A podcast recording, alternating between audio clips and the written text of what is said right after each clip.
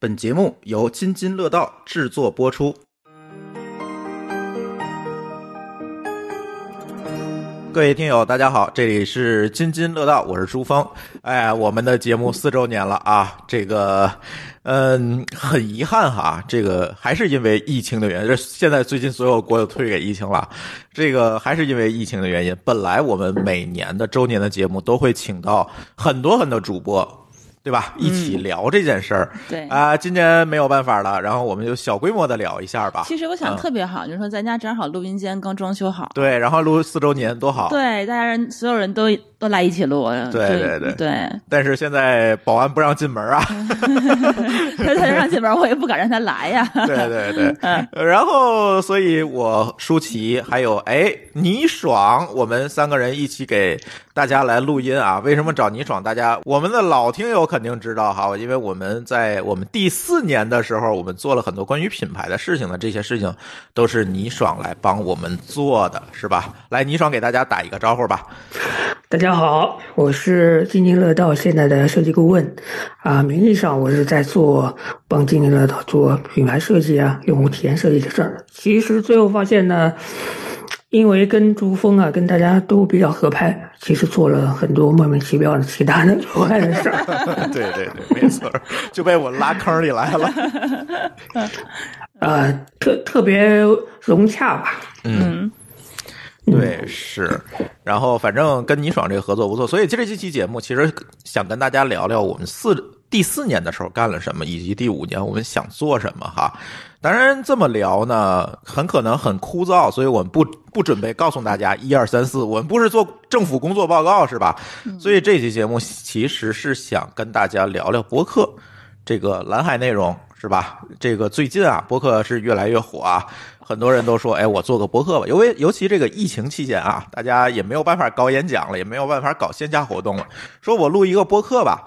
这个时候就有很多人问我们，哎，播客这个市场到底怎么样啊？它这个内容是蓝海啊，还是红海啊？那我们也想通过这次节目，这个四周年的节目呢，哎，给大家聊一聊关于播客这个内容的事情。当然，我们这个津津乐道特别奇怪啊，这个我也不知道是我手抽还是脑残，就是我传第一期节目的时候是二月二十九号，你真的是脑残，啊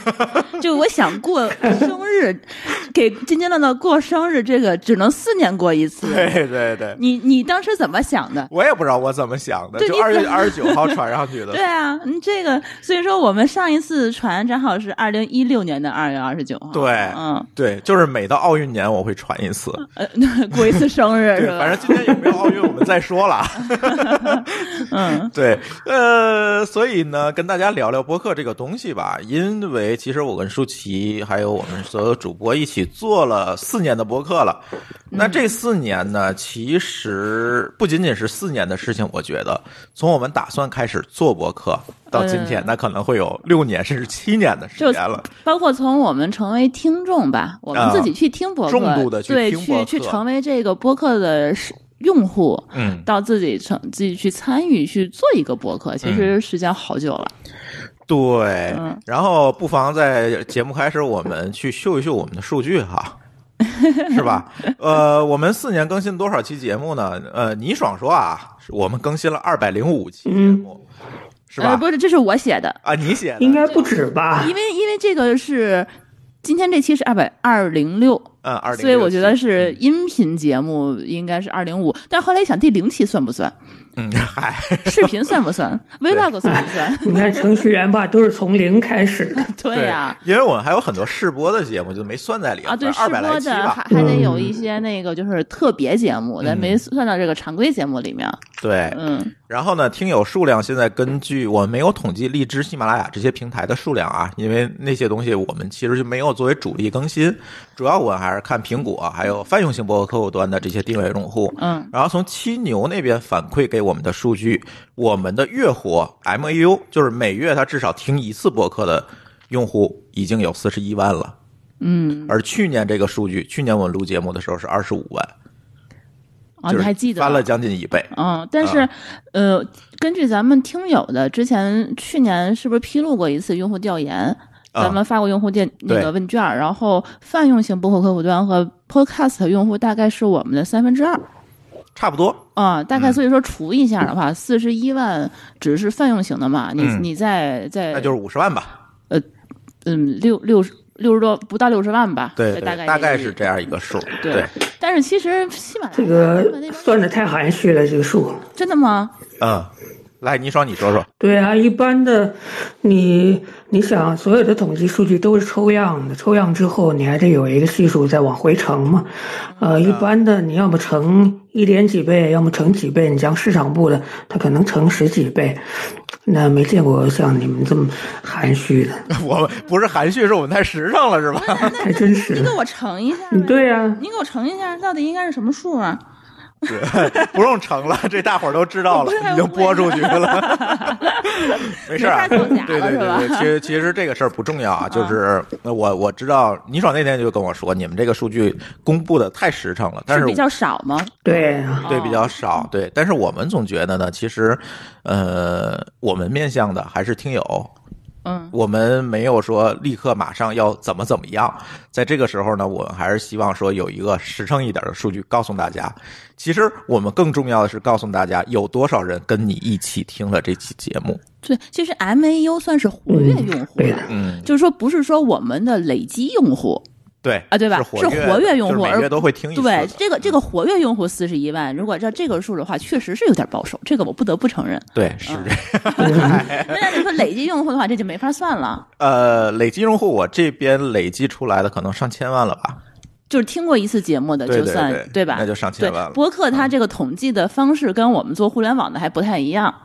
它不太好统计。其实所有的对播客，也就只有我们统计的数据比较准确，很多通过 RSS 分发的，嗯它其实没有数据可以统计的。嗯，对，因为它没有写统计系统嘛，就是这这要去做一些工作，你才能统计上来嘛。咱们之前有在节目里聊过咱这个怎么统计吗？呃，带过一点点，但是我其实不想在今天的节目里讲这么多技术，不不想告诉是他吧们？是吧嗯不想讲这么多技术。 对，这个为什么不想讲这么多？一会儿，呃，我跟倪爽还会具体的给大家来分享啊。这个嗯嗯这个涉及到我们下一步要帮大家做什么的对事情。，但是我是觉得我们应该是全网播客里头唯一一个能够做到这个统计数据的人吧？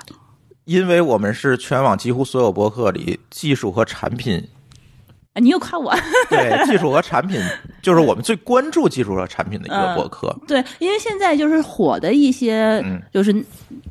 这个叫不叫内地播客，就是火的一些民间，就是那种播客。其实他们现在是主推在喜马拉，呃主推是荔枝 F M F M 吧，对吧？呃喜像马拉雅、荔枝，就这像些国内的平台像，像这些什么发发大王，像什么、嗯他们这些的话，主不怎么推 podcast，一个是他们嗯可能是托管还是什么的，他们不会弄；一个是他们真的是不好看数据。对喜马拉雅和荔枝 FM，它那个数据就是明明白白的，就是那个数。你对每个人进去看的话，你就知道你的订阅，但是苹果你没法看到，就大家都开始放弃这个这个品苹果能看，呃，苹果能看，但是呢，就是外人看，我啊看你的、外人看不到我看你就是说广告商广告商看不到，对嗯吧？我想给你的节目，你是个媒体嘛，我想给你做广告，怎么看你的浏览量，看你的用户数，我没法考核你。你说你牛逼，我怎么知道？对。我又我又不能去做市场调研，去对做抽样，对对吧？嗯。呃，这个咱一会儿慢慢聊啊。其实，呃，特别想跟大家分享的一个事情，就是刚才我跟舒淇聊的。其实做博客做了四年啊，嗯但实际上我们真正的关注博客可不止四年了。嗯，对吧？舒淇，你可以跟大家说说你听的第一个播客是什么？哎呦，但我不记得我是什么时候了，啊就是因为当时还是在天津，我觉得应该嗯是零几年、一零年、一一一年，就嗯就就那个时候，就是在 Twitter 起来之前是哪年呀？我觉得零零一年吧，没没没没没没零六年，零六呃不这我我我毕业之后，那就应该是零零九又暴露年，年龄。零对零九年之那、啊那个时候，我听天津音乐台的评课的节目，然后啊他当时跟反就是那个非洲、啊，非洲他是南开大学的学生嘛，所以说当时就离我非洲那老非洲老师那时候还是南开大学的学生呢他。那个时候还没有毕业呢，对嗯他还是一个大三的学生，但是他跟评课老师是我非常喜欢的两个老师啊。当然，朱峰你不要 diss 我啊，这个这个这个我在我年幼无知的时候，我确实很喜欢他们俩。然后尤其是那个评课老师，他那个是音乐。音乐台的那个电电电就是主持人，嗯所以说我经常听他们的节目。然后后来他们开始应该是成立了中国第一个网上电台，他那个时候就嗯那是阵叫网络电台，嗯对他们叫网络电台，然后它就跟普通的，因为我自己平时平时是很喜欢听电台的。我在上高中和上大学的时候，我每天晚上几乎就是听着电台去写作业，嗯，所以说我对天津的那几个电台的主持人的印象都非常非常好。嗯然后他们开通了网上电台以后，我就发现他这个节目就跟平时他在电台里头放的那些音乐节目不一样，他嗯就是讲一些时事，讲一些评论，嗯然后包括这个就是讲一些不能讲的哎，哎哎哎对，但是他怎么他是有一个不网站网站是叫叫 anti-view，呃对，不啊他拿什么搭的，应该是 WordPress WordPress 搭的搭的，然后你直接去他那个网站上嗯去听。嗯，就可以了。它会定期更新，然后去定期剪辑。然后我当时就是那个时候，应该是我听的第一个播客了吧？嗯，这对算不算是国内的第一个播客？我不太确定啊，但是是我印象是非常非常深。然后我也是迷恋他们两位，就是呃在在在我少女时期也是有很多年。对，呃，为了聊这个问题啊对，为了嗯聊今天这期节目，我特意的做了一次考古，就是看反驳吗？对，然后嗯我发现反播，咱们我不讲国外啊，嗯，我我会发现反播其实是中文播客的萌芽，就是它如果把它叫把它叫做播客的祖师爷，嗯，中国播客的祖师爷，完全没有人会能产生任何意 义。而且他。真的是没有比他更早的了吧？没有，你你你就搜都除了搜不广播到电台，没有了，没有了。啊，对。然后那个时候有没有说广播节目它录下来以后上到网上可以重听？没，有，也是没有的，没有是吗？对，对，所以说我觉得这个天津人是不是天生就适合做播客？你看呃你评看课、啊，这 反个驳，嗯所有所有的，当然我我今天必须要声明一件事情啊，这这件事情我一定要声明在前面啊。嗯今天我们谈到的所有的博客，嗯，所有的这个音频内容的制作者，全是我们的老师。我们前没辈啊对，啊我们没有 diss 任何一个博客的这个意愿，啊是吧？我们不想 diss 任何一我个我人没。有记得十几年了，我认认真觉得对他们是我的前辈。对对，所以一会儿我还会提到很多的博客，嗯都是一样。嗯不想 diss 他们，也不想 diss 这个博客产业链的里边的人，我们只想就事儿论事儿，我们去讲一个这、这样的一个事实，嗯对，好因吧为？他们其实是这个行业就是发展就是就是不可。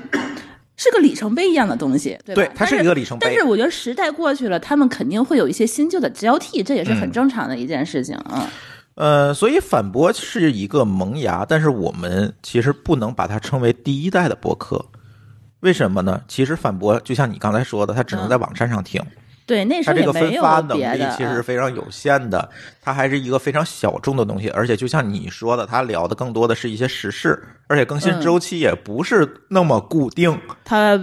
完全不固定，到完后来完就全随缘。对，而且对吧它也，我觉得它是应该是一是一个兴趣爱好，它算不上一个产业，就是因为它是一个评课，就是媒体人他的一个情怀所做的这对么一个产品啊。，对，所以说，如果我们要把中文的博客分代的话，嗯，萌芽我们先放在这儿，它是祖师爷，谁也不敢否定，谁也不能否定。对，但是如果我们说第一代，嗯，那一定是糖蒜。糖蒜，你是什么时候开始听呢？很久很久以前，就是糖蒜还就是还没有 podcast 这个概念，就是苹果手机上还没有这个播客应用的时候，那是哪年呢？它就有。它其实也是在网站上放，二零零五零六年。那是比反驳还要更早吗？对，他那个没有它，不是比反驳早，嗯，它不是比反驳早，其实是它在音乐领域，它其实做的一开始做的是音乐内容，你还记得吗？我我不当时不听， 啊、低胖是其实是做了一个音频的音乐电台，就是音乐广播，你可以理解成，类似于豆瓣儿的呃，不类似豆瓣儿，它更像，比如说天津广播电台音乐台，啊，这种东西就是把音乐它放是到在了推音乐，嗯，OK，所以它形成了一个，首先是音乐内容，其次它做了很多衍生的节目，比如说糖蒜这个脱口秀，呃之前这个糖蒜还有男脱和女脱，呃，对，其实你听的时候就只有女脱，男脱已经没有了，对吧？对对对，对我吧听就比较后期了。男脱那些人就去做 U 四 D 八了，呃，对对吧？对，我听糖蒜就已经一几年了，一三年了，对嗯，它的成立时间，糖蒜的成立时间其实是要比反驳要早的，哦，对，它是要比反驳要早。但是为什么我们说糖蒜是第一代？其实是因为它这个节目调性的问题。如果我去看播客，今天的播客，其实尤其说现在是分南派北派啊，这个东西咱不说真啊、的分，真的分，对嗯，但是我们会发现，天津、北京的这些博客的风格，很多都是从当年糖蒜的脱口秀这个风格过来的。呃，对，尤其是北京那一批的对，博客，它其实嗯奠定了播客节目一个节目的调性和这个个主播的个人风格。对，而且你会发现，他好多就是后来再加入播客这个行业的这个主播们，都跟他们出身差不多，对，也都是音乐人、制作人、媒体人，就是这些人，嗯，对吧？我觉得他可能已经奠定了一个行业的基调，或者或者说这些人可能就是天生就适合有这个脑子，愿意去做做这些新鲜的玩意儿吧。第一代博客呀、啊就是都是搞音乐的这帮人干的。对，因你为看什你你么看呢？平克其实也是搞音乐的，对，啊、因为什么呢？因为他们有现成的内容、设备和人。而且他们习惯这个形式吧。你我知觉道得当啊年你这套录音设备要花多少钱才能搭起来吗？我不知道， 对呀、啊而且他们有专门的技术，然后他们就是 对，因为因为做音乐的人，他们就可能就听 DJ 就就就会这个去录这些节目，对嗯不过他方式不一样，他之前没错嗯通过广那个广播，后来通过了网络，他换了一个媒介，但是他其实传就是本质上是一样的嘛，没对错，吧？啊、对，那这些人的话，脑子也活，发现了一个新鲜的东西，新鲜的渠道，就想试一试，哎想试一下他们也能折腾。哎，对，嗯反正怎么着也是录嘛，你这还能让更多人听见，其实也挺好，对吧？嗯、所以，以这是第一代啊，第二代，据我的考古和研究啊，嗯，第二代，刚才我们说糖蒜这个基调定在什么时候？定在了二零一零年的前后，啊就是这对个对调对子对定在那个时候对吧差不多，嗯。然后第二代其实就是在二零一二年的前后。嗯那个时候就有了大批我们后来重度收听节目，那个时候我们就开始重度地去听了，就是因为那个时候我们俩经常往返天津北京，没事儿干，就是在车上你俩小时呃哎你就对听吧，对吧？不能大眼瞪小眼儿吧？那个时候啊我们听的更多的是什么？几个节目啊，呃，咱们听友肯定也知道，有的聊，有的聊聊聊数码科技，对，嗯，坏蛋调频，呃，还狗熊有话说狗熊有话快说，点闲班电台，科学脱口秀，啊，对对对对，托科托我都很少听，我觉可得多有是因为他录音质量差。哎对呀，咱我不吐咱槽，他就住咱旁哎哎哎边。哎，不不不要这样，人家人家真真的会听， 我跟你说，这期节目他们真的会听，对 嗯对对，对，但但狗熊我记得当时是嗯大狗挺熊就是单口那因种。为他太能说了，一对个对人在那儿对坐那儿说一个多小时，我觉得这事你可能做不到。啊，我肯定做不到，我你就疯你了。试过是吧？啊对嗯他真的是太厉害了。我记得印象特别深是咱俩一一年还是一二年开车自驾去哪儿？去西西安安，然后就堵半道上堵了二十多个小时吧。对那那大狗，咱咱半夜那儿开夜路，那大狗熊给我听的这个叫一个困呐， 哎呦，越听越困，我就跟那个外面那个就是要要闹鬼似的，然后赶快换女托， 对吧对？对，嗯，他对醒过味儿来，换大王是对，吧？嗯呃，所以一二年前后呢，其实这就是我和舒淇重度听的这个时候。对，就是其实这些内容我会发现有一个特点啊，就是内容进一步的去垂直化了，更追求个性。嗯，你看这个有的聊就是数码，对吧？当然它之前身叫没空听，其实就是聊黑莓的，啊，对对吧？嗯然后有的聊，然后坏蛋坏蛋更多的聊旅游、音乐，坏蛋，对吧？闲班电台呢就完全是一个地方的。基于天津那阵儿，我觉得他最火的一期节目就是聊天津的吃，呃，对对对对，对？吧？这个我也跟小明聊过这事儿。科学脱口秀呢，更多的其实就是聊科学嘛，对，对吧？嗯，这然后呢，其实这些内容就进一步的垂直化，而且追求这个主播的个人风格。这个时候呢，就是面向垂直群体的这个博客就出来了，在二零一二年的时候。其实我觉得在二零一二年的时候，这个东西就是播客是一个分界线，为什么呢？视频在当时还没有起来，没就有是因流为量带嘛宽啊等等原因。那个时候我印象特别深的话，我们是出门之前在家里头，我先把下这个好节了目放放下到手机里头，然后有网了，那个呃不断网了，咱们就我们开始才能听手机的这个东西。对对，然后那个时候手机流量费好像还挺贵还，挺我们贵的舍不得在外面下，我们更舍不得在外面看视频，呃对，太贵了，那就对吧？对，这那个时候，二零一二年其实是出了一个小高潮，嗯，你知道吧？就是这期节目慢慢的就是有一定的这个流量基础、人员对的收听的基础，这个时候积累了播客的第一批的听众。然后就这些节目都特别火，你去嗯现在他去看他们的那个微博，他们的那个粉丝数，那每个人都是网红，我觉得对那个时候做的早嘛，对节目少啊，对那还，有所以它有这个流量红利嘛，对对吧？对，呃，然后我们就走到第三代，第三代是什么时候呢？就是其实我就是我跟舒淇越听越越觉得没意思的这个时代，你就是啊那是你， 你也不要把我拉上 来，就是一五年左右。当然，我们说说没意思是打引号的哈，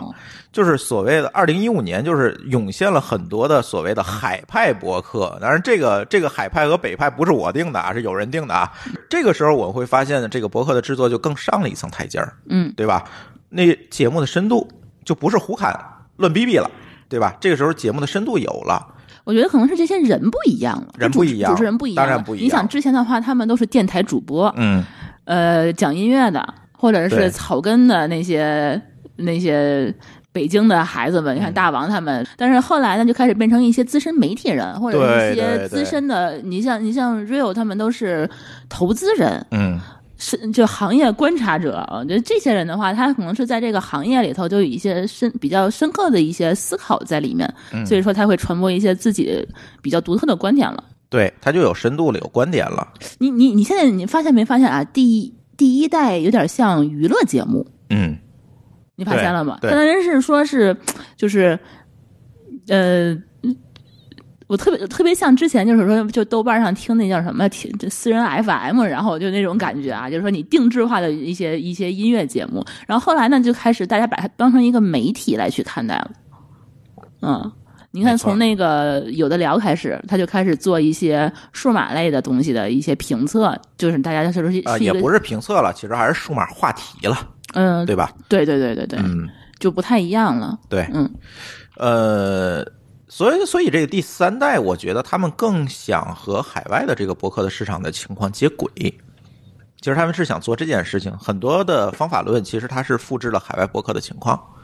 一些他们做法。你觉得他们比如是研究博客过网络啊等等这些事情？这些人已经开始深入研究这个行业了。对他们开始深入的去研究这个行业了。嗯，对，但是呢，到今天，其实我们会发现国内的国情和生活习惯跟海外还是有挺大差异的。有时候我也会聊啊，嗯，对，所以现在我们很难去证明第三代的这个播客现在真正的他们的这个方法论是有效的。嗯，对，我不知道。嗯，对，所以呢，这就是这播客的三代吧。嗯，因为哎第三代到现在其实也没有多长时间，对，大家会发现啊，我把津津乐道摘出去了，那你管自己叫啥？ 我也不知道，主要是对，不想得罪人啊，也不想画圈啊。嗯，但是呢，其实聊这些，一会儿我会聊咱津津乐道的这个我们是怎么想的，怎么发展的，一会儿也会让倪爽去跟大家来分享他怎么去在这个过程中怎么去看 咱的。 OK，对，但是在这个之前呢，我必须跟大家聊一聊几个关键节点，嗯就是播客行业的几个关键节点。第一个关键节点，我觉得是糖蒜的诞生，嗯，对，以及糖蒜的消亡。糖蒜它应该是在这个行业里头处于一个敢于尝试的角色，我觉得你不他是觉得第一吗个吃螃蟹的，对，它是一个勇于拓展这个行业可能性的这么一个一个节目当年呢，对他的有一个评价，就是他是中国的海盗电台。啊，海盗电台这电影海盗看过吧电台太喜欢了这啊个对电吧影，对，嗯，他是中国的海盗电台，是有这么一个说法。嗯呃而且呢，当年他确实培养了一大批优秀的主播，别管这是必然因素还是偶然因素，嗯对吧？我们会看到现在很多很多的优秀的播客的主播，其实都是有糖蒜的背景，嗯，对他们也很熟，这些人就是对都他是们那也个很年代熟，出其来的，啊实就形成了一个播客的圈子在对嗯北京，对吧？这是糖蒜最重要的一个特点。但是我为什么说糖蒜的关键节点不仅仅是在于它的兴盛，更在于它的消亡？是因为他中间经历了什么？是因为咱先不说经历什么，嗯是因为他，我们带引号啊，嗯这个没落之后，这些主播回到了播客的这个市场里面，做了很多优秀的节目，才能把这个市场整个的带动起来。如果这个市场上只有一个糖蒜，是没戏的这件事儿，嗯，是吧？就是没有竞争就没有压力是吗？嗯，第一个是没有竞争，再有一个它没有办法形成多元化的内容。啊，对，但对是吧他们也是一直在分支啊，就是在不同的频道。但是哦看你当会时发现它的这个分支这些节目的尝试都会相对来讲失败。到今天，糖蒜最主要的节目又回到了音乐上，那今天我就没有再听了脱口秀的对节目对就很少了。这个具体为什么，一会儿我再跟大家聊。嗯这是第一个关键节点，就是糖蒜的成立嗯和带引号的没落。 ，OK， OK，这是第一步。嗯，第二步，第二个关键节点是二零一五年的时候，在 iOS 应该十系统上，Podcast 这个应用被默认安装了。啊，二零一五年的安苹果用户还是当对占有率还是很高的，非常高。对然后呢，这个因为当时安卓没有起来，大家想中一个好用的手机，可能只有苹果可选。对对对，这时候播客这个应用默认安装了，大家能够第一第一次的能看到播客的这样的内容形式，这样的话给播客带来了大量的新生用户。而当年在二零一五年之前成立的这些播客，也因此获得了大量的流量红利。而且那个时候中国区的话，它应该是运营的人可能也给他们大力去推这些，不是，是因为节目少，呃，就是感觉他们就一直霸占在榜单这个就首没页有里别的头节大目班那啊儿一直对在不停的去更新，对对。当年我们就会轮番嘛，看首页，就是那些节目，对什么有的聊糖蒜，呃、有的聊糖蒜这个坏和有蛋的聊嗯下班电台的，就就就这些。对对对，哎就是因为，呃尤其当年就是大家第一次装这个 Podcast 都好奇，都会听一听。对，看它是啥，然后分对类里头选一选，前十个挨个听一遍什么的啊，，对，然后一共就是第十个，啊，对，这个时候就留下了大量的用户，这个是一个关键节点， 对，就是从小众变成大众。嗯，二零一五年是不是美国那边也在用 Podcast？就是说市场上开始很多人有对，用户爆发，所以说呃，它二零一五年呢，在海外市场其实是有一个爆发，这个一会儿我再聊啊。嗯但是其实最关键的，也是导致我们开始想做播客这件事情的一个关键的节点，嗯是第三个，嗯是二零一五年底的时候啊，摩登天空收购了很多国内的播客团队，嗯，基本上我们刚才提到的这些博客都被收了，包括坏蛋、闲班儿、糖蒜这些都被收了。啊，这些主播们都套现了，呃，据说这个事儿咱不好公开说啊，但嗯据说也没套着什么钱。因为他们这个是收购更多是一个合作模式，而不是一个就是我们传统意义上说的这种并就购。买你的，不是说买你的股份，是哦对吧，更多的而是是说买，你的版权，让你按照他的路线去制作节目。就是说内容定制了，相当于是说我给哎一个品牌，它它给我冠名了，然后我给它类似于这种啊啊，具体的这个里面的道道儿咱不细讲啊嗯。但是这样的话，其实带来了一个结果，什么结果？就是播客自己对内容的主导权嗯变弱了，就是对有个爸爸了， 对对，成爸爸变弱了。爸爸爸，们啊，总想让你做一些对他们有利的东西。摩登天空是做音乐的嘛，嗯啊，为什么跟糖蒜收收糖蒜？第一个跟糖蒜谈，其实最主要的还是说糖蒜的音乐节目。嗯你会发现，今天糖蒜最主要的还是音乐节目，脱口秀节目已经渐渐的没有了。嗯这个也引起了当时引起了糖蒜团队内部很大的争议，也直接导致了糖蒜内部很多人的离开，嗯就是方向大家不合了嗯，啊。这个为什么不合？是因为资本的介入。这个资本呢，这个时候真的是个两面手哈，在这一个对行业还不成熟的时候，也就是过早的商业化可能会带来一些恶果，这个其实我们做公司做多了，我们都知道。对，但是这些音乐人呢，可能更多的就是理想主义嘛，就是他们不知道这背后可能会给你带来什么。嗯，对，有有可能他们不太理解这件事情，，对，所以在这个时候呢，其实很多播客的节目的内容我就听不下去了。其实是说，如果他们当时只是一个合作还好，如果只是说整个版权都买断的话，那这个这一步其实走得太快了，也不是买断，就是对，嗯因为毕竟爸爸们出钱了也好，出了这个也好，出了那个也好，对在这个时候对团队的影响和控制欲就更强了嘛。其实整个节目的调性可能就已节经目调性偏就偏变了对，这个时候我就会发现，我们经常听的那些节目更新的质量没有这么高了。嗯，比如说原因我们不说哈，就是我也不知道，对，对咱吧？也不知道，我也不知道。就是不爱但是听的呢，就是客观上来讲呢，坏蛋也好，闲板儿也好，糖蒜也好，嗯那些节目我不爱听了，嗯对吧？嗯，糖蒜可能当年就是还是女托在撑着，对，女托的后后来就那些那个我喜欢的嘉宾们就相继就离开了，啊，那些主播们相继的就闹意见了，就不知道是不是闹一讲，不知道怎么说嗯。啊啊但是他们就相相相继就对不大再王也挺喜欢。对啊，就就不再播了，对就转幕后了，然后就消失了。对对对，当然大王后来出来去做那个《发发大王》那啊个节目了，对，还是比较成功的，对。但是对女托一直就没有特别好的一个，就是特别好的一个发展。对，所以当时呢，就我就遇到了一个什么情况？我们就遇到了一个节目荒，我没得得可听了，嗯，对吧？真的是没得听然了。后李如一那些呢，这个就是所谓的海派博客，这个时候兴起是吧？尤其以 IPN 为主，内容呢，我觉得早期还可以，但是慢慢的也跟不上了。然后呢，IPN，呃，在二零一五年底的时候也分崩离析了，也停更了很多节目，很多节目停更了，要不独立运行了，嗯就不跟 IPN 这个博客网络玩了。嗯，呃，这里的原因还是那句话，我们没法说，不知但是道，我知道，啊我你知道，啊对好，但是 OK 没法说，这得罪人。你怎么知道？对嗨嗨，对 吧？嗯呃，但是 IPN 呢就分崩离析了，然后也导致这个节目的质量啊、更新周期的啊就不是这么好了。嗯，包括李如一后来那个他自己那个 IT 公论，其实也不更新了。李如一现在还有节目吗？有有都不什再么一听天了世界什么灭茶苦茶，类似于这，但是我就觉得就没什么可听的了。说实话，啊我都没有关注他们了啊。当然，这里有一个问题啊，其实这也是我们我之前跟倪爽一直讨论的问题，就是这个内容的持续输出问题，对于播客来讲是非常非常难的。就是嗯比如说啊，我加上舒淇你，咱俩人对着聊，嗯，你觉得咱俩多久能聊干？两天吧，对 啊，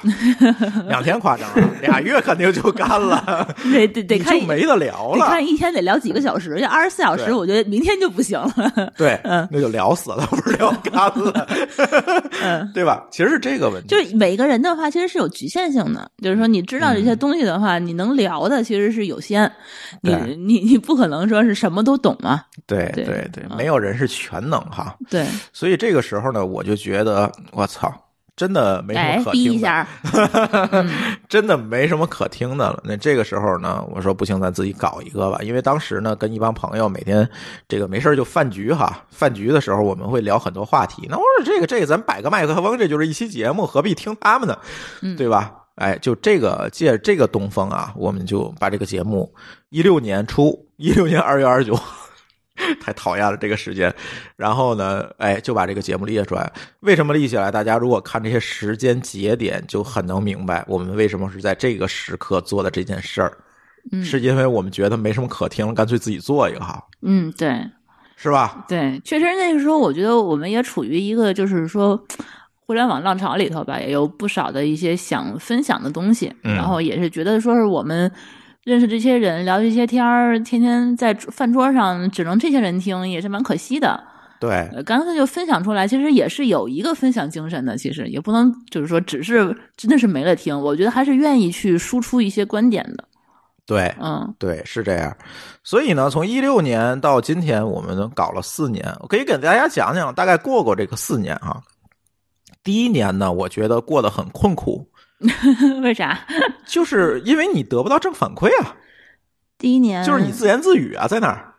对，第一年我觉得也是一个玩票性质，但是我觉得第一个月我们当时就众筹了一套设备，啊，对对，那然后后来就开始就是开始试水嘛，对，试水以后也只能说是自娱自乐，嗯相当于。而且最啊主要的是，我们这些当时说的，我们是联系主播制，呃就是有很多主播轮流轮来轮转对吧？但是后来因为种种原因，这些主播就不轮了，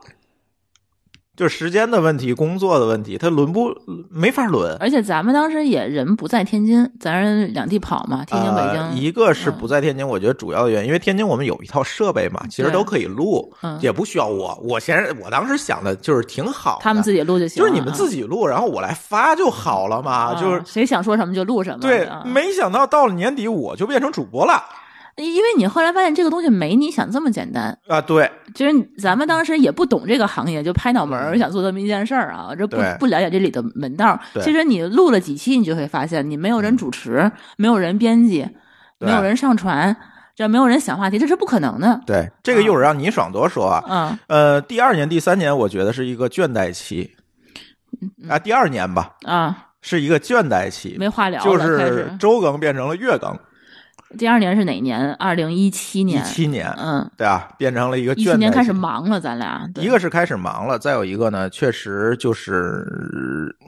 就是在上面投入，我觉得是不够了。所以我觉得第二年就进入一个倦怠期啊，一个就是刚才舒淇说的，可能没有特别多的时间了；再有一个呢，其实也没有想好博客这个东西的方向；再有一个呢，觉得就是正反馈比较少嘛，就是没有办法推着我们往前走。就一开始只是一个爱好，后来发嗯现这爱好就开始变成了一个累赘，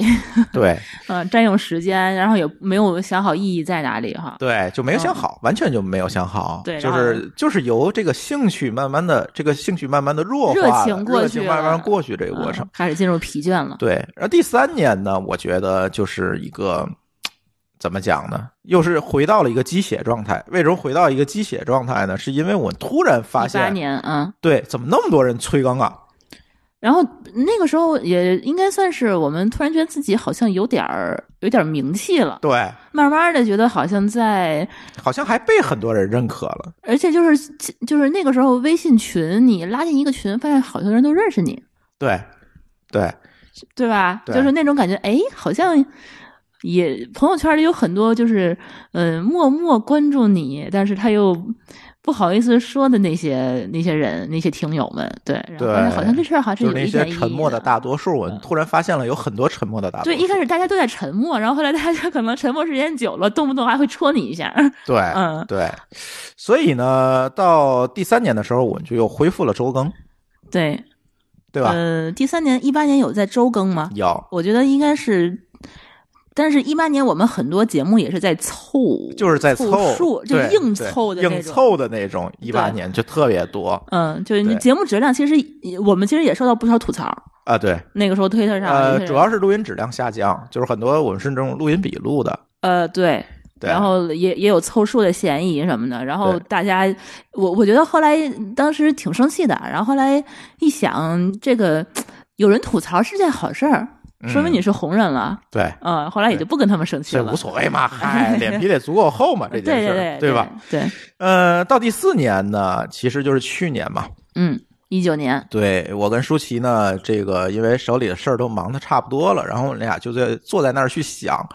博客这件事情应该怎么继续往下做。呃，毕竟有这么多人关注你，每天有反馈等等。我们说一个事儿，基本上录什么一个东西，什么东西就脱销，就基本上到这个地步了。那这个时候，我们就要坐下来想，我们这件事情应该怎么样继续的往下走，嗯、对吧？？怎么让上一个台阶儿？对，那所时候以嗯发现我们自己有一些话语权了，就是对不敢轻易的去说东西，对，就不敢轻易去说了。嗯影响力有了，对，而且呢，到底我们这个节目的定位是什么？我们怎么面对我们的听友和我们的嘉宾，嗯对吧？这个时候我们就想了很多事情。那第一个我们想到的就是，咱是不是把这个 logo 重新设计设计啊？这个 logo 其实之前我改过一版，你记得吗？对，这个 logo 啊，我先那个开宗明义是舒淇设计的，别找我。嗯，我觉得啊，作为一个全能的产品经理来讲啊，这个你不能管这个叫设计， 就是我们创创业或者是做一个项目之前期，我们一定是很穷的，然后就是说先用最最小成本把这事儿做起来。所以说嗯那个时候我就不舍得花钱去请人给我做设计，嗯然后我当时就是 自己会用点 PS，就是大家就坐下来想，我们这个 logo 要要做成啥样的。嗯你你上传，你得有一个 logo，嗯然后大家就是。拍脑门儿，我就说那就津津乐道嘛，这名字谁起的呀？当时津津乐道，那天津人坐在一起录的节目，那片头儿当时还是一些天津的那些一群段天津子人，对对，天津制作的段播子客节马目就对马三立的相声，还压你脚的，和还有那个什么王姐，对吧？对都是都是那些都东是西。天津的梗儿，对，然后还是天津电台给我们录的这个玩意儿。当时我第一反应其实想的就是把天津的元素，加进去。对，然后后来嗯的话就是能够让大家一一眼就能够明白说我们这个节目的特色是啥，嗯，就是天津人录的节目。对啊我当时我就想的特别全，特别好，嗯而且我还觉得说，你看这个特色啊，一眼就被人记住了，这就是我们的风格。嗯 然后后来呢，就是做了这个节目里那个那个那个 logo 里头有天津的大包子，天津的砂锅萝卜。然后我当时想画一天津麻酱烧饼上去，后来发现这玩意儿不太好抠图，然后挺挺难的。然后呢，那个背景我还花了好多心思呢。然后是天那个那个背景是个啥？是天津的手绘地图，对是我是们我这一个朋友一个的朋友画天的津。就天津的地图是拿手自己去迷画的那些街道，当时他特别穷，那这个地图卖不出去，然后呢，就是一份儿好像才几块钱什么的，一直赚不着钱。然后我说你给我来二十份儿，然后我我买断你这个使用权，可不可以？然后我要用在我们的 logo 上面，他一下就答应了。嗯，现在家里还有，哎对对，还没送出去呢。 然后然后就我还想了很多点子，看能够有什么天津元素加进去，然后就。我还挺开心的，做了一个这样的一个 logo，然嗯后就一直用到了哪年呀？应该是用到鸡血那一年吧。嗯二零一18八年底对或者是对怎样，一九年的时候，对一八年对，一八年嗯用这了第一个版本，用了两年多，嗯快三年了。对然后后来到一八年的时候，我们红了，嗯，我们红了。然后那个时候我们也不在天津了。然后我们的那些轮值主播们也消失了， 然后我们又来了一些世界级的主播。我们我们的主播已经不仅仅限仅限于天津了。嗯然后呢，就是开也始不仅限于中国人了，对，然后就开始就是讲的内容，其实已经不是天津的那些好玩、好吃好有意思的闲扯闲板儿和那些家常事儿，就开始有一些观点性的东西啊。比如说，对我们因为自己是技术从业者，所以讲了很多科技的东西。然后我们开始做那个呃听听友的。听众分析，然后发现很多是 TMP 的行业的从业者，嗯然后后来我就想说，我画一堆萝卜和包子在我们的 有点奇 logo 上，怪然后那个是另外一个朋友跟我说，你们又不是一个美食节目，嗯你为什么要画那么多吃的在上头？然后后来一想，好像有道理，而且我也我也不不想局限于天津了，我们也不是天津的人了，我们很多虽然说是全主力主播还是天津人，但是已经是一个全国北上广深，对它哪儿的人都会听的一个节目，嗯包括已经走向世界了。对我们在海外也是有百分之二三十的用户呢。说这个，如果我还是在局限于天津的话，会不会显得我们太小气？而且我是觉得天津还是一个休闲为主的一个二线城市，还是跟我们当时那个我想要的那个调性不太一样。嗯，你看你爽，你看我当时虽然什么都不懂，你说我是不是很有品牌意识？我想的是不是特别到位，对吧？ 我还我还有想着说我不你能的再嗯那个想法特别好，对吧？你我虽然是个但是你的那个说你的那个想法和你的做法没对上，就是说我想的挺超前，但我能力不足， 我没有办法实施，我只能想这些事儿。但我能够做到的就是说我我想到这一点了，我没有办法改善，所以我能够做的就是说我把我们的 logo 换掉。然后第二版的 logo 呢，就是把那些所有的天津元素都去掉了，嗯然后把我们的呃播客的片头也去掉了。对然后当时有人反馈太长，那一个而且片听头不懂，外地人对听，不一直懂，问问什么亚泥角是什么意思啊，然后还给他解释一遍，然后也太长了，你得播一分多钟才能进来。然后当时，嗯、还有很多人提出了反对的声音，我记得就是说新的 logo 不如之前的好看了。然后我觉得其实也无所谓，我当时的想法就是说，希望大家能够把这个注意力从天津的这个焦点。呃，转移到这个声音本身，嗯就是听我们的内容节本身内容本身。所以说，我在这个 logo 上面就加了很多东西，比如说声音的那个声线的那种感觉，话筒的东西，嗯然后包括有一些什么媒体的那种那个那个元素在。我不是设计师，我也不会，我就是说我能做成啥样就画成啥样。我觉 得是一个很随缘，它就是一个 logo 啊。我嗯当时也没有想那么多，然后那个 logo 就一直用到了什么时候？一九年底吧，对，差不多， 也是吧？嗯，一九、年中，一九一年九年年中吧哎，差不多九十月份吧，对，然后就一直这么用。对，然后后来在那个时候，呃，二零一九年，我觉得应该是我在全职做播客的一年。嗯我印象特别深是二零一九年过完年，就是这个时候，嗯二三月份的时候，我实在是没事儿干了，然后我就开始去呃说朱峰，你这播客要不我除了录节目以外多帮帮你啊，你一个人做的也太佛系了。然后每个每个礼拜就开始就是传期节目就完了，然后我比较会运营，我来帮帮你做运营。然后后来呢，我就开始帮朱峰去梳理一下这个手头的这些资源啊。一梳理吓一跳，嗯，然后呢，我们都有啥呢？我们所有的媒体账号我们都有，嗯，微博、Facebook、Telegram、Telegram Channel，然后还有 YouTube You YouTube，然后你还有一个官网，然后你还有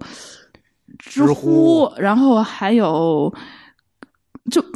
邮箱，反正就就各种各种渠道啊，SS 这这这这这些渠道啊。然后我发现，就是所有的上面都说了一句话，就没再更新了。包括你自己啊，当时你还有你自己的呃哦、还有我们的微微信公众号，然后你自己在那个乱曹之巅，你还有一个公众号。乱曹之巅的话，你还有一个 Telegram channel，我记得。然后你就加一块儿，我发现我一只手数不过来这些这些这些渠道，你都是闲置的状态，就都没有在用。然后我就开始跟那个我们当时是去年过完年的时候，有组织了一个听友聚会，嗯，对吧？在朝阳门对那边，然后大家来了，可能二十多人，也是跨年当时，对吧？然后当时波波，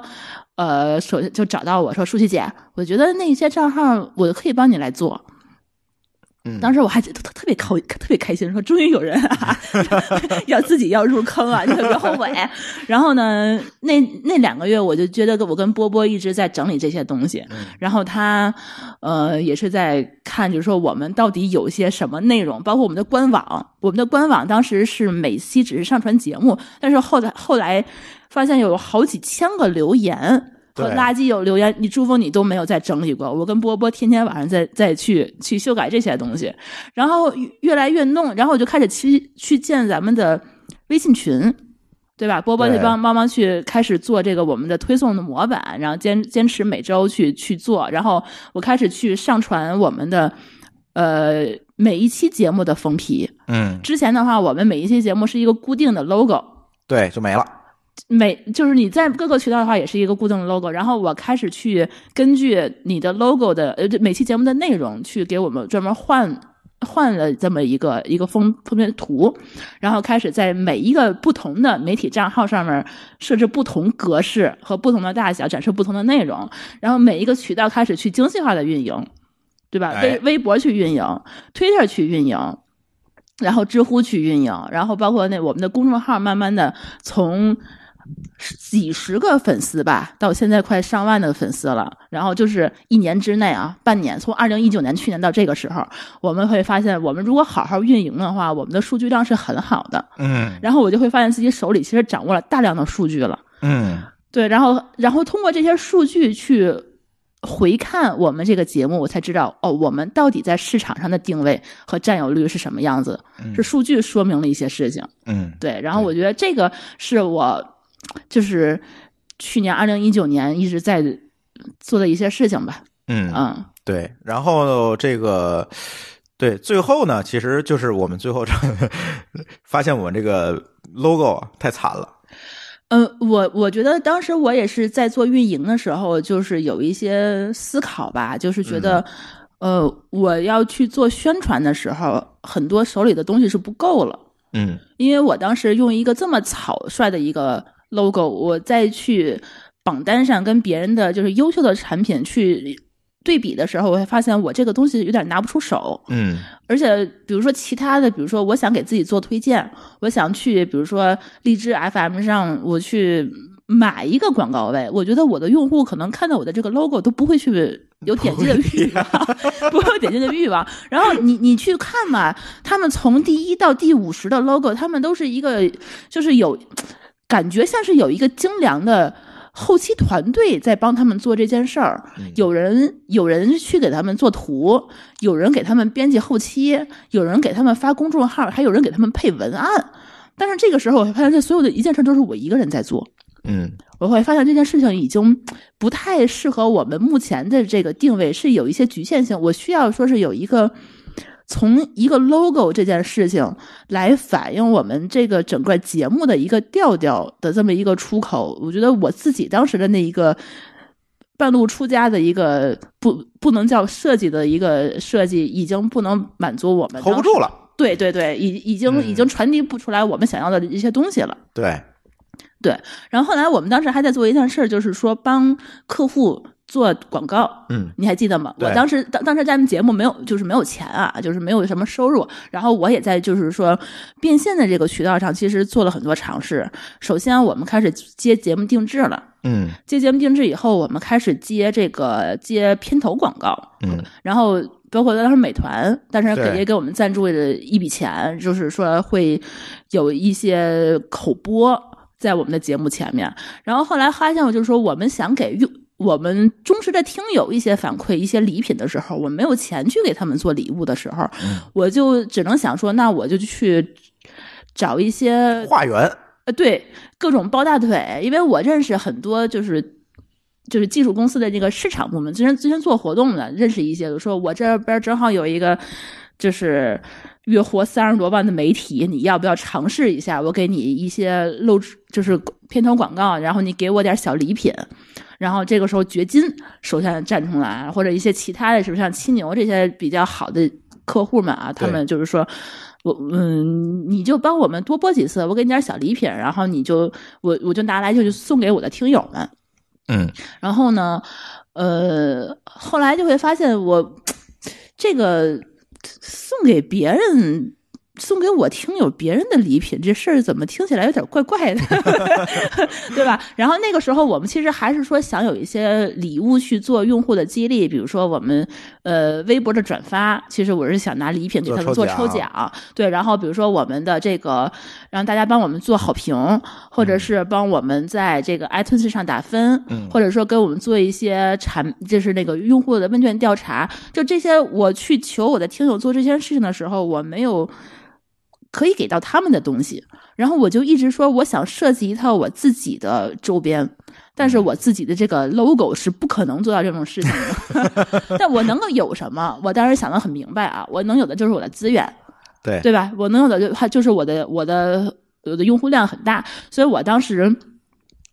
就是我也没跟朱峰商量，当时我就是自己在微博上和推特上发了一条，就是说有没有人愿意去帮我做这个 logo 的设计，我帮你做。做那个口播呀， 我帮你做广告啊，然后这个时候不少人找我，对，很多人，呃，然后他们那个也很多，他们就是自己是独立设计师，还有他们一些就是朋友公司的设计师，然后找到我，然后我都跟他们聊了聊，但是我会发现，跟他们聊就是他们有点像设计 logo，就是外包的那种感画觉， logo 嗯的，就画 logo 的，就是这个，就是说他们对这个节目的理解可能还不如我，嗯，我得他肯定不如 你，对吧？ 就是他们能够把这个节目的特色。的 logo 做出来，我觉得可能还不如我之前包子的那一那一个版本做的好，是因为他们不知道这个节目特色是什么，嗯我要传递的是什么。我跟他其实我也说不明白，因为我当时也没有想好，对，对吧？对我当时也是觉得是一个就是，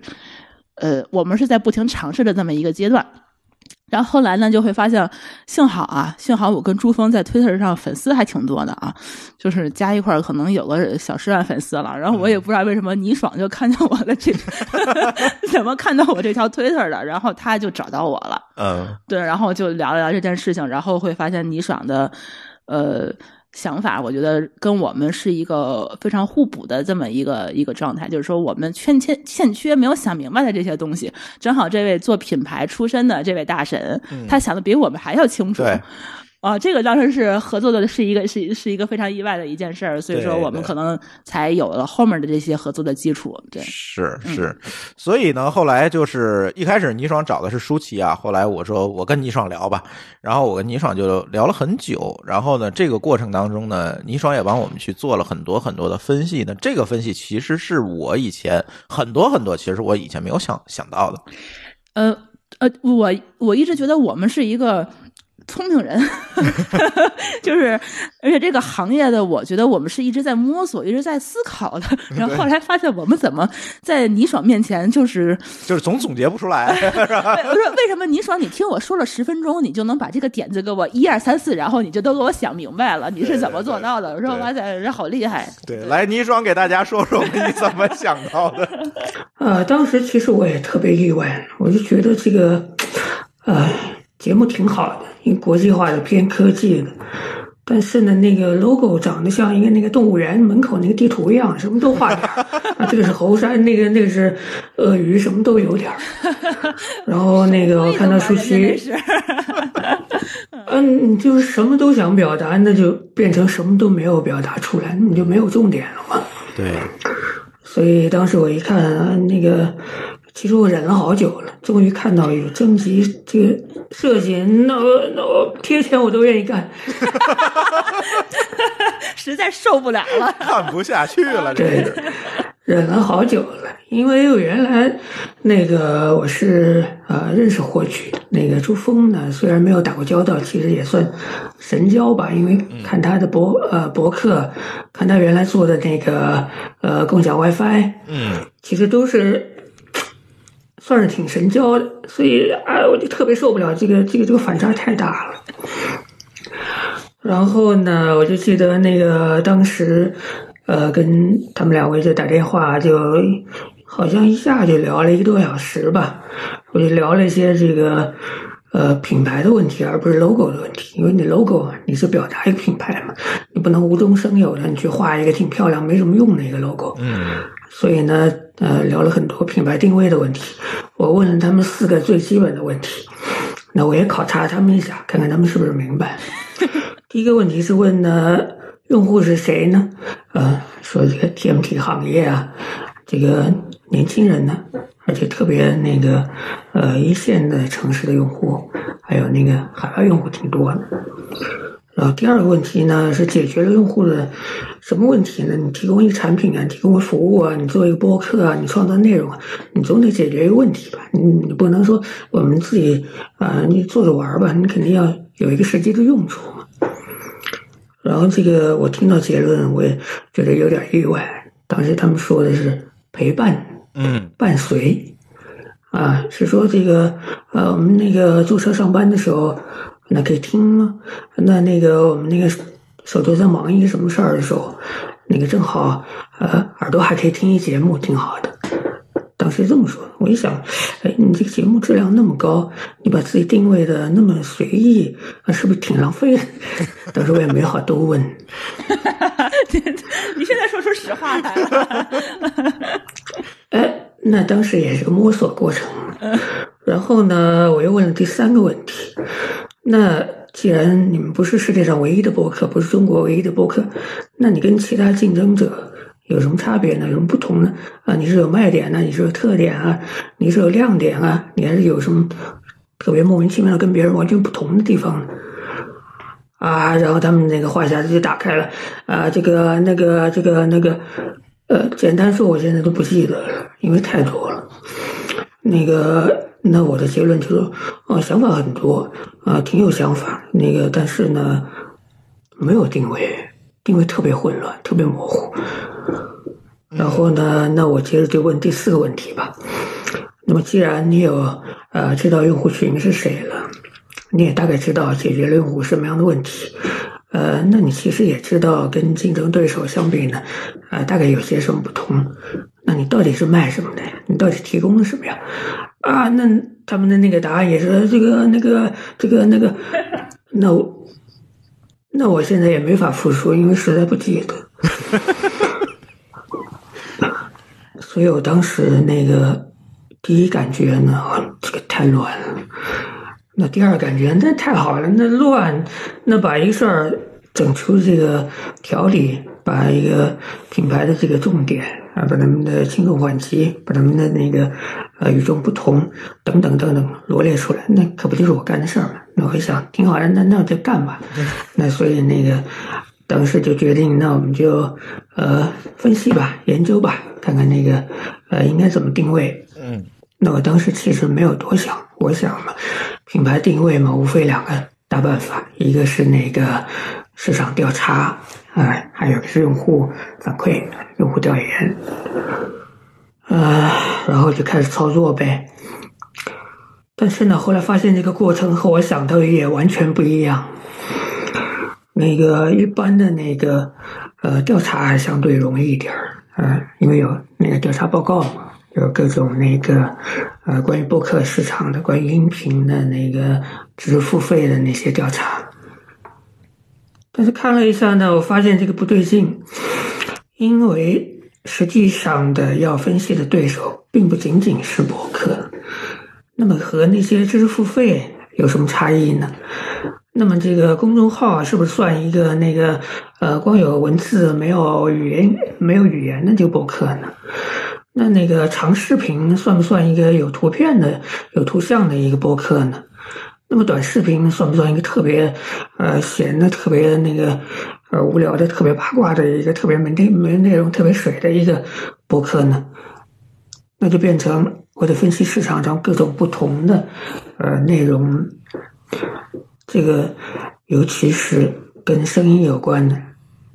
那所以到了下一步，我就变成。 看来我得听节目了。嗯对，我原来想，那我听个十七八期够了吧？那个，那总有特色。实际上，最后发现，我先花了两周时间听了大概有，呃可能有两百个小时的不同的节目，啊、有津津乐道的节目，有国内的播客，有国外的播客。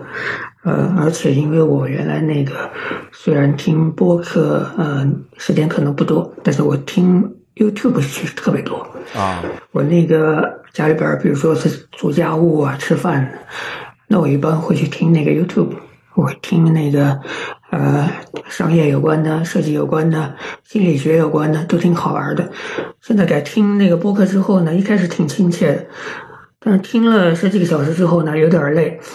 听了那个几十个小时之后呢，我就特别累，而且啊为了能够快速的抽样、能够分析、能够调研、能够呃感受那个用户的他们的体验，所以我得听足够多，所以我就那我就一点五倍速听吧，啊，那就两倍速听吧，到最后实际上我在找有没有三倍速的， 你听得了吗？三倍其实是有的，那个 Overcast 是有的，啊，啊所以呢，我就听了几百个小时的节目之后呢，我就留了一个后遗症。我听什么东西，我都觉得啾啾啾啾啾啾啾啾那个声音， 你知道吧？倍速听的后遗症。啊， 对啊，对啊。然后那个，呃，还有特别受不了，我得建议所有的播客的作者们，呃，主播们，一定不要放背景音乐哦，一定不要放背景音乐哦，一定不要放背景音乐哦。那个背景音乐播播客，你平时正常播放的时候听没有感觉， 嗯，倍速播放之后呢，它就变成了那个小调小曲儿，然后那个两倍速之后呢，啊，就变成那个呃那个村里边的那个村民小姑娘小伙子在打情骂俏，他们在唱山歌，他们在跑来跑去，他们在那个田头啊、炕头啊在到处溜达，啊、那个感觉特别受不了。对， 这个呢是后来我就把背景音乐给去了。这个哦我我当时我现在想就是说，咱们当时做的一件事情就特别正确，就是说我们在认识自己、定位，就是嗯说了解自己的这个过程中，我们去做了一件事儿，就是说用户调研，嗯，用数据去反映真实的对情况。对，当时我们的调研拿出来多少份儿结果？一千多嗯分儿吧，呃一千多吗？我怎么觉得比这要多？哎，一千多，我刚给杨毅发过去。呃啊，然后这个当时其实呃，我在不知道我自己是谁之前，我也不知道我的用户是谁之前，呃，我们只是关注于内容。对吧？就只是关注于我们能够产出什么内容，而没有去关注过用户想听什么东西，用户的反馈是什么样子。在有了数据之后，我会发现，就很多跟我们想象不太一样。嗯比如说倍速听播客这件事情，我会发现我们有不到一半儿的用户去倍速听过节目。对，对这个在我们没有这个数三据十之七，百分之三十七，这个我从来没有想过这件事情。嗯对，谁会倍速听节目？你为什么要倍速？它本来就是陪伴类的呀。然后后来发现大家不，他对播客的认识其实并不是这样子，所以说也更改了我们很多的一些在节目里的做法。嗯对，我觉得这个这个数据真的是非常有用。这个其实也是我那个，就跟咱们这个津津不津津乐道这个团队合作初期合作的一个特别深的一个体会。就我发现这个团队其实除了做内容，其实是有一个啊特别深的这个产品的和技术的这个背景在里边儿。那比如说，呃，你们其实原来就做了用户调研，其实有数据分析在里边儿，其实我问的每一个问题，你们都有答案，嗯只是所有的答案都没有侧重点，都没有都没有一个那个轻重缓急，都没有一个那个呃都没有个对外的一个说法。嗯这个是我的一个感受。另外一个特别的感受呢，其实我发现你们做了很多，呃，对用户、对听友做了很多对内的事儿，而对外的事儿呢，啊，基本就特别佛系、特别随意了就。对，那实际上是相当于虽然没有品牌，但是其实呢有了一个挺好的基础了。所以当时我一看啊，这个呃，调研下来呢，那我功夫也花了，也有也有好多收获。那么跟那个团队相处下来呢，觉得这个大家调调其实特别配合，因为我原来也一直在那个互联网公司嘛，所以那个呃特别合得来。你说话嗯说一遍就完全懂了，说一句三句都都那个意思都到了啊，所以当时就觉得嗯这个事儿可以多做，所以正好他们也没有催我的进度，那我想那我就写一个详细的分析报告吧。最后结论就变成了，呃，原来是要做一个 logo，结啊果变成了做一个完整的品牌设计，呃，原来是要做一个品牌设计，结果变成了一个那个产品分析，变成一个那个产品优化的一个分析报告，对，啊，最后那个我我记得我写的那个报告大概有几十页吧，可能里边只有五分之一是是画图的，是什么 logo 啊，是那个什么呃 VI 什么的，其他的其实都是分析的，都是对对呃商业的啊、产品的啊，甚至包括有一些技术的都在里边了。对对，所以这个事儿其实特别有意思，我也觉得这个能做这个事儿啊，其实特别嗨的，明白你意思了，其实对哎我觉得就是你感觉想特棒。对倪爽当时的第一通电话，因为是我在推特上联系的他，嗯所以说我跟他那先聊的。我记得那一天聊的特别特别久，就是你好像都已经聊到后半夜，都快天亮了那种感觉啊。我我印象是这样的。对对对，我我都聊到最后我都累了。就那种，然后呢，就是，呃，怎么说呢？就是我们，我跟朱峰之前是有过不少创业经验，所以说在做一个产品，我我们当然把这个东西定位的是一个产品啊，不是说对对定位的对是对一个娱乐内容一个一不是个一个节目对，不是这个样子。然后我们在就是做做着的时候，我们可能也会不小心会带入之前的一些这个做公司做产品的惯一些性惯性，对。所以说当时呢，怎么说呢？我们俩就是没做过，就是。这么大用户用户规模的一个媒体行业的一个产品，我对觉得是没有的。对然后所以说，当时呃，我觉得我们有在思考一些事儿，就是说我们每天要录什么节目，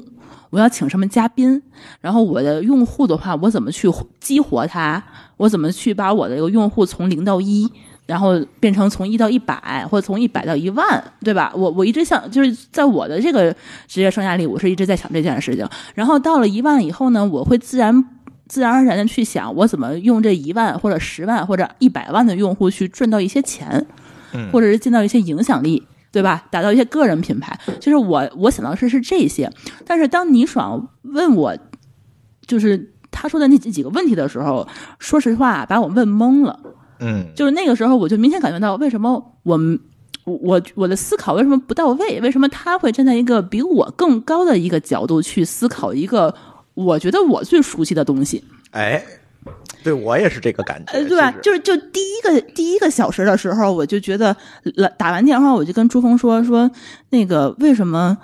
倪爽就是问我这个问题，我回答不上来。他先问我说谁是你的用户，谁是你的客户，嗯然后你你的用户跟你的客户之间，你到底要为他们做什么？就为你的用户提供什么，为你的客户提供什么，然后你的你的用户是什么样子的，你目标的用户是什么样子的，你真实的用户是什么样子的，然后他这几个问题，我觉得灵魂拷问，对，这真的是灵魂拷问。嗯然后他还还问我一个问题，就是说你们的产品的，就说你们的节目和你们的产品不是一个东西，嗯对吧？你输出的是内容，但是你要卖的东西是你的产品，那你到底要卖什么？嗯，啊，这又是一个灵魂拷问啊！这第二个啊，我就我就就 double Q，就是那种感觉，我操！我说我要卖的是什么东西？哎，我也想知道我能卖什么东西，我能拿我能用什么去赚钱，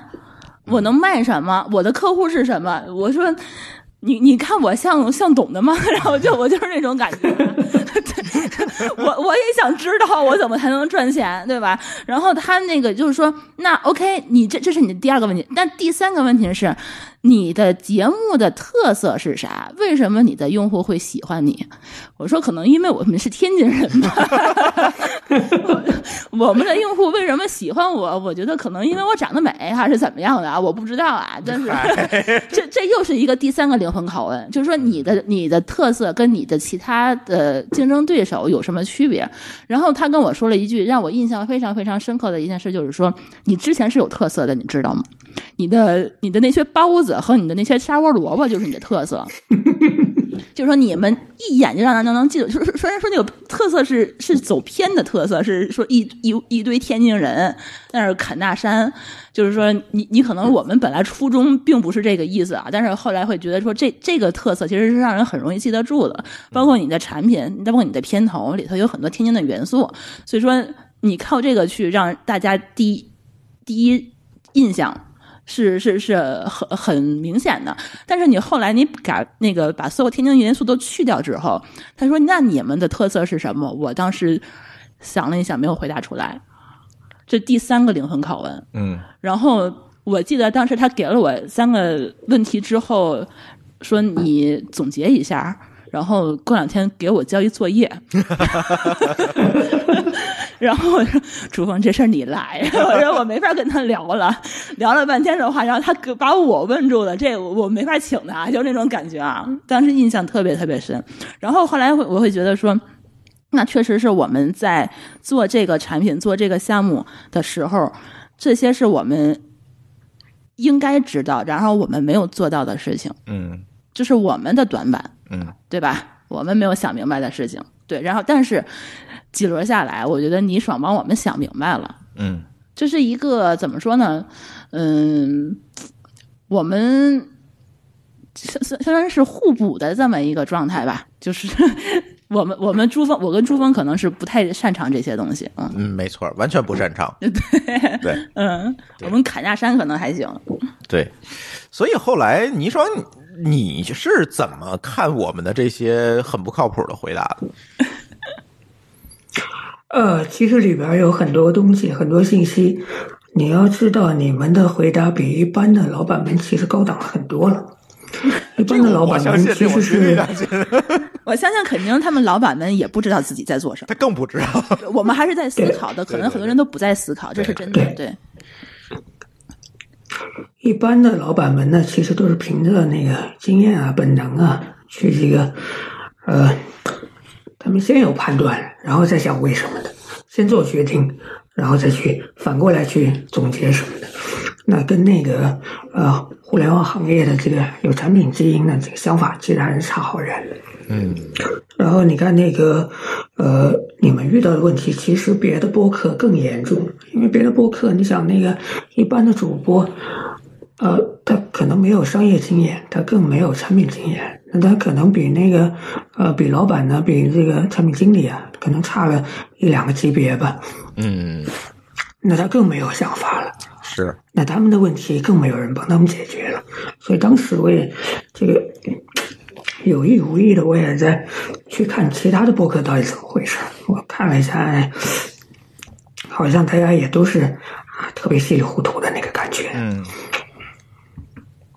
对。现在其实播客整个的情况还是这样，就是大家可能都是凭着一股劲儿在那儿干，但是真正的坐下来想的，我觉得大家想的确实是不是特别多。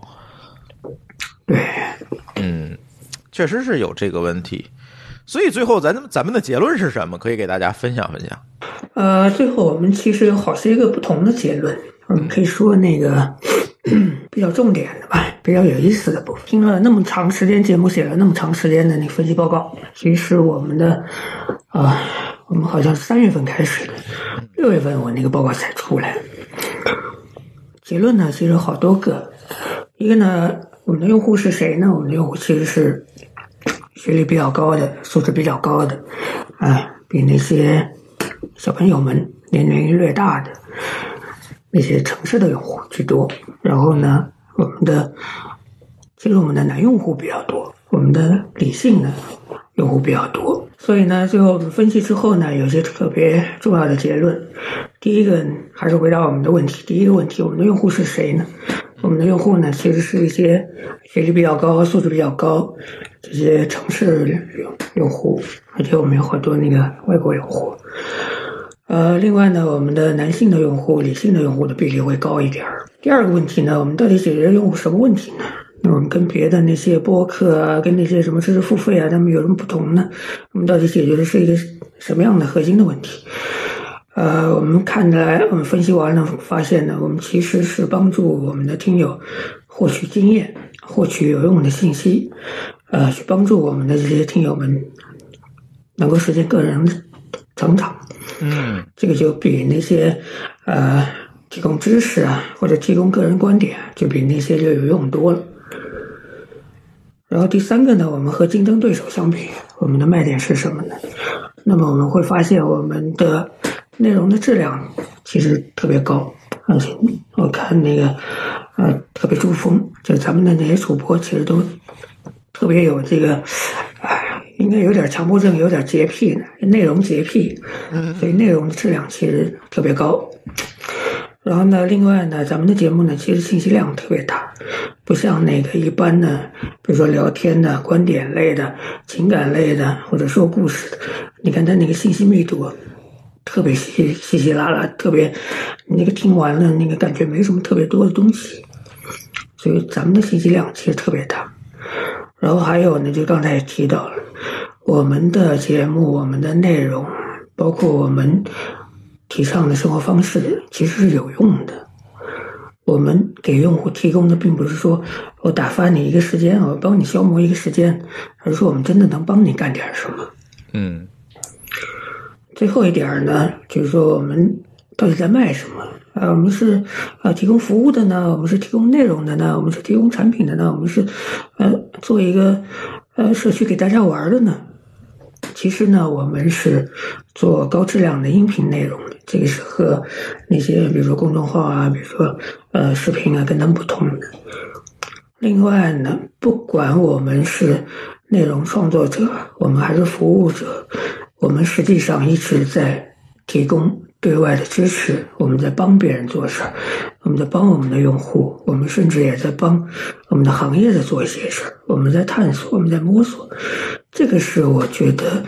呃，可能一开始我完全没想到的，是嗯讲起来播客发展那么多年了，其实好多事儿大家还是没有想明白。对那么我发现津津乐道的团队，其实在用产品的、用运营的、用技术的方式在摸索，去提供这些服务、提供这些策略、提供这些想法。这个实际上是帮助了，呃，其他的播客的听友，甚至帮助了其他播客的那些主播们啊、那些呃他们的嘉宾们，这个是我没想到的。嗯，你看咱俩就没总结出来吧？嗯，对呀、你说你为啥呀？ 对吧？就我不能说我自己。这个产品基因这个东西，应该是啊，我我觉得还是刻在骨子里边儿的，可能已经变成一个动力，已经变成一个惯性，可能就没有一个，对可能意识不到。就像你看，我们聊天的时候，其实是经常有一二三四啊，经常有一个数据分析，经常有一个那个呃旁证，有一个我们自己的证据，有一个那个外部的第三方的什么什么那个可信的证据。那对其实这些习惯已经是变成了那个呃下意识的行为，变但是成一思维般模的式那个。比如说主播，那他可能你像那个海派的或者主播，他们实际上是比较呃文科生或者说比较知识分子的，那他们可能不太会去利用这些策略去呃增强他们的产品的竞争力啊，去优化他们的产品。另外，我以前其实，在来美国之前，我其实是一直负责产品为主的。那设计其实只是产品的一个分支嘛。对， 对，所以你看那个那个，我见到舒淇啊，见到这个朱峰啊，感觉特别亲切。那那个产品思维嘛，大家就很容易就说一块儿了。其实这个其实很有关系，就是因为它每一个在互联网发展的早期的每一个阶段，他都经历过，他都接触过嗯，别管是设计、呃产品、品牌，他都是从最早期社群，对吧？嗯所以从最最早期跟过来的。嗯，一看就暴露年龄了。哎，对，这倒是啊。嗯，对所以呃确实是这个经验还是对我对，对，所以说我感觉这也是一个歪打正着，就是说正好我们这个团队懂这些，其对他的团队可能比我们做的更好的人，他未必去懂。对，嗯，所以说有的时候，嗯，这也算是一个怎么说呢，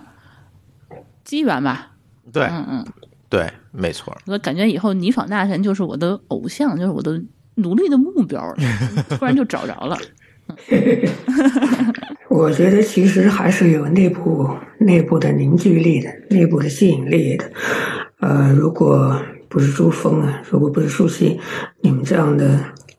调调在这儿，那也不会吸引那么多的呃嘉宾啊，其他的主播啊，呃，包括其实现在很多铁粉，嗯，那都是根据这个调调来的。对，这个是这个这个我是一直相信的。其实最终我们会发现，我们博客运营的其实还是一个社群和一个凝聚力。对，嗯，对。其实这个也跟我早几年，就是一五年一直到一八年这三年经验，就是社群运营的经验，其实也有很大的关系。就是我我觉得我们当时这个播客冷启动，当时这一波用户可能我做了一小一些贡献吧。对，我不得不承认的话，就是说我可能有意无意的，当时再去运营我的私域流量，但是这个这这个这个词儿吧，我是从二零一九年才知道的。然后是朱峰告诉我的，说现在有一个特别火的一个运营的名词儿叫私域流量。我说你给我讲一讲，就是你从二零一五年开始一直在做的事儿，就是把把你的公寓的这些流量的这些人，就是说其实是以一个呃个人的这样的一个品牌去给他们进行影响，然后慢慢就是说。我我我通过这个建群啊、建社区啊、建这个我们的这个开发者的这个活动啊，包括这些线下见面啊，就是很多事情，其实我是在有意无意的去去做这些事情。然后我比如说我朋友圈里的这么多人，现在已经是第二个公众、第第二个第二个微信号了，都都已经是五千多人了。然后我觉得很有可能就是我的那些沉默的大多数的我的朋友圈的朋友。关注过我们这个节目的人，他就是应该我当年有意无意在朋友圈发这些我们播客节目的时候，他们是我第一批默用默户关注我们的对用户。对，然后后来会发现，我们的这些用户跟我们的这个产品是互为互互为影响的，是因为我的用户是之前我之前做那个开发者社群运营积累下的那批用户。然后后来就是说我做活动、做开发者活动的时候，那些用户后来变成了我们津津乐道的用户。这些用户还是同一批人，都是码农们。然后正好我们自己也是开发者们，所以说我们之间是有一个很深的一个互相的影响。他们给我们的反馈，然后我们对他们做做的输出，然后会发现就是说我们做了这么长时间的话，其实。从当年的社群到现在的这个津津乐道的听友，其实大部分还是围绕着这一些人在做这些事情。只是我当时在自己摸索的，就是别人可能是有套方法论，但是我是自己在摸索，但是不小心就是殊途同归了吧，就是那种感觉。对，对对嗯，我觉得也是这样。嗯对，所以最后那个我们就有了一个结论哈，跟倪爽沟通了很久很久，我觉得这个事儿来来去去有半年了吧，倪爽。嗯，赶上他也拖延嗯症大爆发，然没后错咱们也没有再着急这件事儿，对对想对想想把它想明白嘛。嗯，对，所以这事儿就得有个大半年，然后我们才定下来说，哎，OK，我们把这个呃，如果不管是结论是吧，我们 slogan 也好，代言人也好，logo 也好，还是我们这个业务流程的优化，我们就慢慢的就把它更加明确了。嗯这就是将近到了二零二零年的。呃，二零一九年年底，二零一零、二零二零年年初了，这个时候，对对嗯基本上是这样一个过程。嗯，对吧？其实从整个过程来讲，倪爽今天是因为他那边我早上七点，他那边我就给他拎起来了，所以他他他可能有点困。 对，然后其实在这个过程当中，我是觉得，无论从品牌，还是说我们对节目的定位，还是说我们对听友、主播、嘉宾这个这个三角关系是吧？这个其实我们是一直在提的，就是我们离不开听友，听友离不开我们，同时我们还有很多的这种嘉宾、主播，我们在一起去共同的来完成这件事情，而不是说我们在这儿录播客，大家来听，不是。这个其实也是我们节目跟其他的节目，我觉得比较大的一个区别。嗯，可能更多的节目我们愿意单向的输出，你听就好了，对吧？但是我们更愿意从听友当中获得一些反馈，甚至让他们参与到节目里面，大家共同完成这个节目。对，其实更多的是一个共同创作的过程。其实整个的这个定位，我们慢慢的就更加明确了。然后我们从，呃，二零二零年的年初开始，我们就慢慢的把 logo 也好、代言人也好、形象也好、周边也好，还有这些官东西网，哎，官网这些东西，我们就慢慢的做起来了。嗯其实这就是我们整个四年的一个经验，嗯，一个历程吧，嗯历程吧，对，一个历程。所以呢，一会儿我我我会请倪爽再多聊啊。但是其实谈到了我们的四年的历程之后，我更想去跟大家分享分享我做的一些调研，嗯就是到底这个博客市场到底是怎么样子的？我们摸了四年，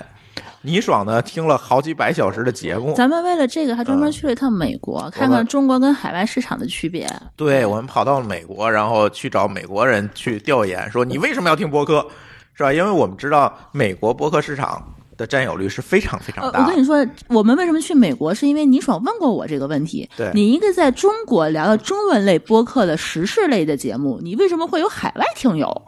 嗯我回答不上来，嗯我不知道哎。嗯， 对然后我们就跑美国找听友聊去对，我了。们就就嗯组织这个听友聚会嘛，然后对后来才发现，这个国外真的是跟国内不太一样，嗯，这也是我没有想到的地方啊。这个海外的情况是什么样子的？跟大家分享一下。二零一八年，整个美国北美市场的广告市场是四亿美金的市场盘子，四亿美金的整规模个广告市场，对整个播客线广告上市呃，场，播客广告市对场，是吧？四亿美金的规模。二零二零年呢，预计会在这个基础上再增加增长百分之一百一十一，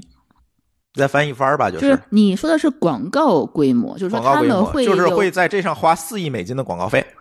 就是说这个这个媒体的这个广告费用算是什么一个，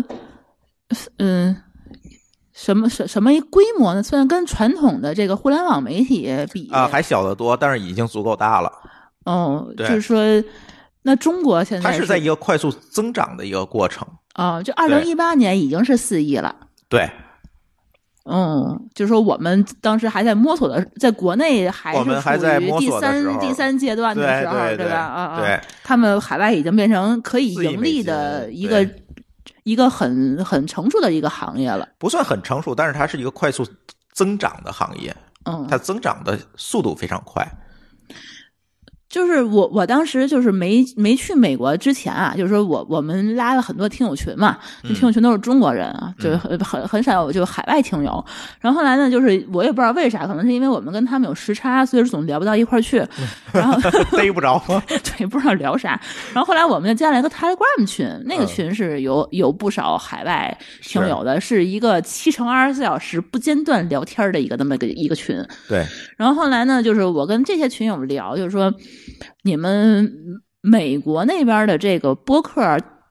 跟中国到底有什么不一样的？因为咱们在中国是一个很小众的市场。我我当时我记得特别明特别清楚，就是二零一九年我去外面就是找工作，有一段时间啊，我去外面去面试。他说你现在干嘛？我说我在家录播客。他跟我就说播客是什么，然后我得从从头给他讲一通，然后才能知道说哦播客。但是我就问，就是到美国的人，就咱们的听友就说播客，你们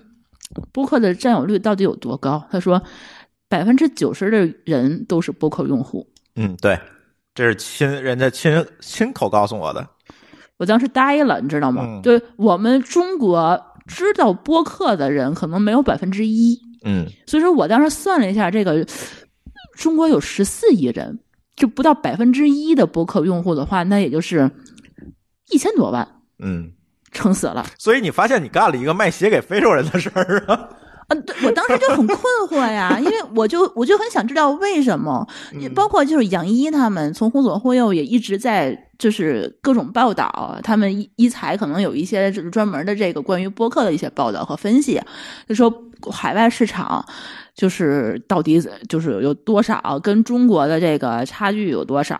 包括这这这个这个数字我是不相信的，嗯，我我觉得你你官方给我的数据的话，不如我自己亲眼去看嘛。然后我真的去问的时候，他们会跟我说，所有你能看到的媒体上面都在有播客的广告。 啊，对，你所有知道的大小机构，除了有 Twitter 账号以外，他们都会有自己的播客。嗯，你知道的名人们，他们也会通过自己的播客这个渠道去建立他们的粉丝。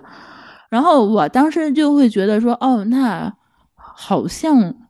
中国跟美国之间是有一些差距。而且还挺大的啊。嗯，对。但是现在我依然是没有办法理解，就是说美国人为什么有这么多用户？我我想知道的是为什么？为什么你们美国人能够建立起来这样的收听习惯，而中国是不行的？嗯，这个是我这么长时间以来一直也没有想明白的事情。啊那我告诉你吧，嗯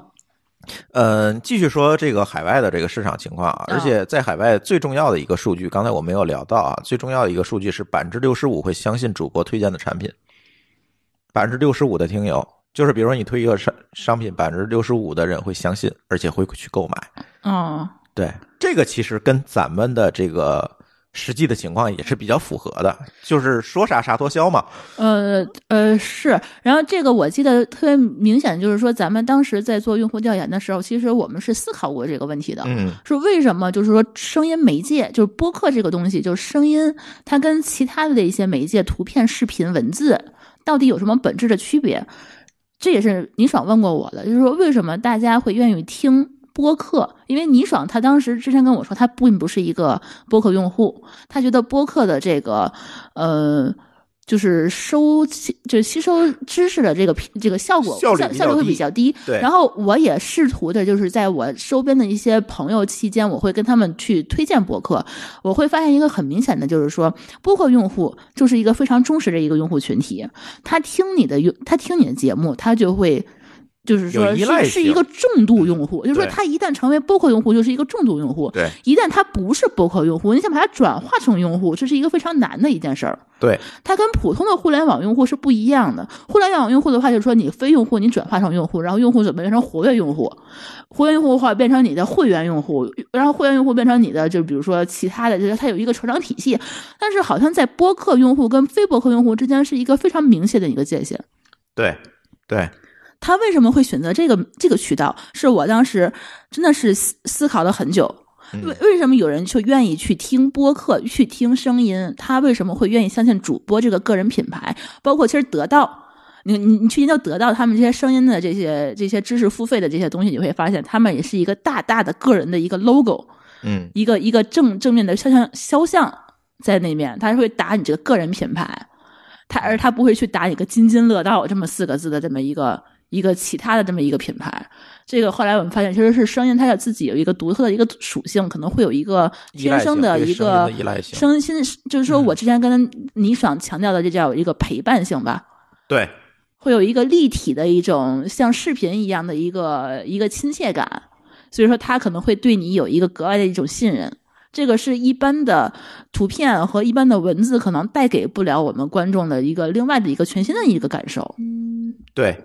呃，其实是这样啊，就是我们提到这个博客的优势，刚才舒淇说了很多，其实最关键的一个优势就是嗯听友的忠诚度非常高，他啊一是旦真的是听进非常去，他高就会变成你的铁粉儿，对，而这且种它转化是特别直接的，但是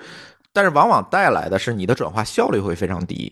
对，就是怎么从非用户转化成铁粉儿，这个对是啊，啊但但是一旦转化了，它基本就不会再走了。对，这个是非常关键的。嗯再有一个粘性是特别高的，几乎啊，我们我们的调查是百分之七十的用户都会把每期节目听完。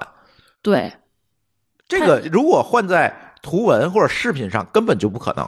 对，就相当于说你的用户的质量是比一般的互联网用户要高的。对你互联网的，比如说一个 app 的一个产品，可能你把它打开一次，下载了，你把它注册了，算是一个用户的，但是它可能会随着时间，它这个用户它就会变成流变成失就沉淀了。啊，对，它会变成一个非活跃用户，然后对慢慢的话就流失成别的竞品了。但是你会发现，这个呃播客行业好像不存在竞品这么个东西，嗯，就是他听所有的节目，但他也同样会喜欢你的节目。而且你的节目的话，他一旦认可的话，他就不会有一个特别大的流失，除非你这个节目质量真的是下降了。对，除非明显下降。对，除非像我们那个之前录的不行了，呃然后我们没有话题了，或者朱峰你这个人不在这个节目里了，嗯，然后对这个才可能才会出现这些意外的情况。对，对有的聊就是一个特别典型的例子嘛，就是有藏移民之后，这个哦节目就不行了。对，然后对我觉得可能，呃，之前那叫什么糖蒜，他糖那蒜个其实也是，也他是这个跟着主播走的嘛。对你会发现他是一个黄埔军校，嗯，然后主播走到哪儿，听友是跟到哪儿的。对，本所以身糖蒜没有特别大的这个品牌影响力所以我说，我觉得糖蒜当时被收购，然后是一个非常典型的一个，哎呦，收错东西了。就是他收购的是一个媒体渠道，他以为他自己花钱买了你的流量，嗯，其实不是的，不是的，就是你这个流量虽然是这个品牌，它是在收听你的节目，但一旦你的品牌的人这个主播走了以后，这个流量就被他带走了。对，这这这有点特别像我们现在在做的一些网红的这个直播的这个平台，这个他们的运营思路。所以说，我觉得他当他时买的太是人，对他应该当时是收购的时候，应该是没有想想通这一些东西啊。对，因为本身摩登天空也没有特别就是强的这种投资的经验，对其，实这个完全就是说说的不好听一点，其实有点拍脑袋了这件事情干的。嗯，是对，对，但是呢，这个博客在国内来讲啊，就刚才咱说海外的情况，在国内来讲，其实也问题还挺多的。嗯，对，第一个就是，其实大家活的都不是特别好，就没有一个活就是得好不的赚钱嘛，对，就是不赚钱嘛。嗯再有一个呢，就是刚才舒淇提到的这个呃主播，这个人跟着主播走，对，这是一个问题。嗯就你很难去建立一个说，我以品牌为主导去建立一个围绕着品牌的忠诚用户群体，这个东西其实是很难的。对我是觉得一般的话，比如说我们的互联网品牌，你这 CEO 死了，你这个品牌还在，对，所以博客建立的应该是个人品牌，嗯，这个一会儿咱可以再细聊哈。嗯再有一个最重要、最重要的是流量红利带来的这个马太效应太严重了。呃，这个就是真早年拿到流量红利的这期这些节目，嗯，其实现在还是大量的维系在榜单的首位。多少年不再更新，它还有没没没下来，对对，对，为什么？越红就是因越。红，对对，就是因为这个问题，就是粘性足够高。呃，我觉得一个是粘性足够高，一个是它的内容实在是，基基于声音的形式实在是太不容易被发现了。对你的好内容大家找不到，你得需要从从从头到尾听完我们这一个半小时的节目，你才你知知道道它喜是不喜是是欢。个好节目对。如果你要不听过它的话，你这个东西如果你抛，你就永远是排行榜在靠后面几位，没有人推荐，你是永远是不知道，对，你你没有被你的粉就丝发是现，没有一个特别好。的发现机制嘛。对对对，对，嗯所有排行榜，嗯要不然就是马太效应，就是流之前获得流量红利一直排在前面，嗯要不然就是完全靠平台的流量倾斜。啊对，我今天推首页，你就火了。嗯对对吧？其实就是这个问题，对，这个是现在国内博客比较严重的几个。其实我相信在国外也有啊，但是只不过是因为国外的这个市场足够大，多样性更强，所以这个问题慢慢的被削减了。这个这个这个现象慢慢的被削减，但是国内这个问题还是比较严重的。嗯对，那说回来啊，为什么在国内国外有差距？刚才舒淇说了，哎呀，为什么在美国百分之九十人都听博客，在中国百分之一的人可能才知道博客？其实我觉得主要的原因，那天我跟博客公社那些同学聊，其实也是，我觉得几个主要的原因哈。第一个啊，就是无线电广播谁发明的？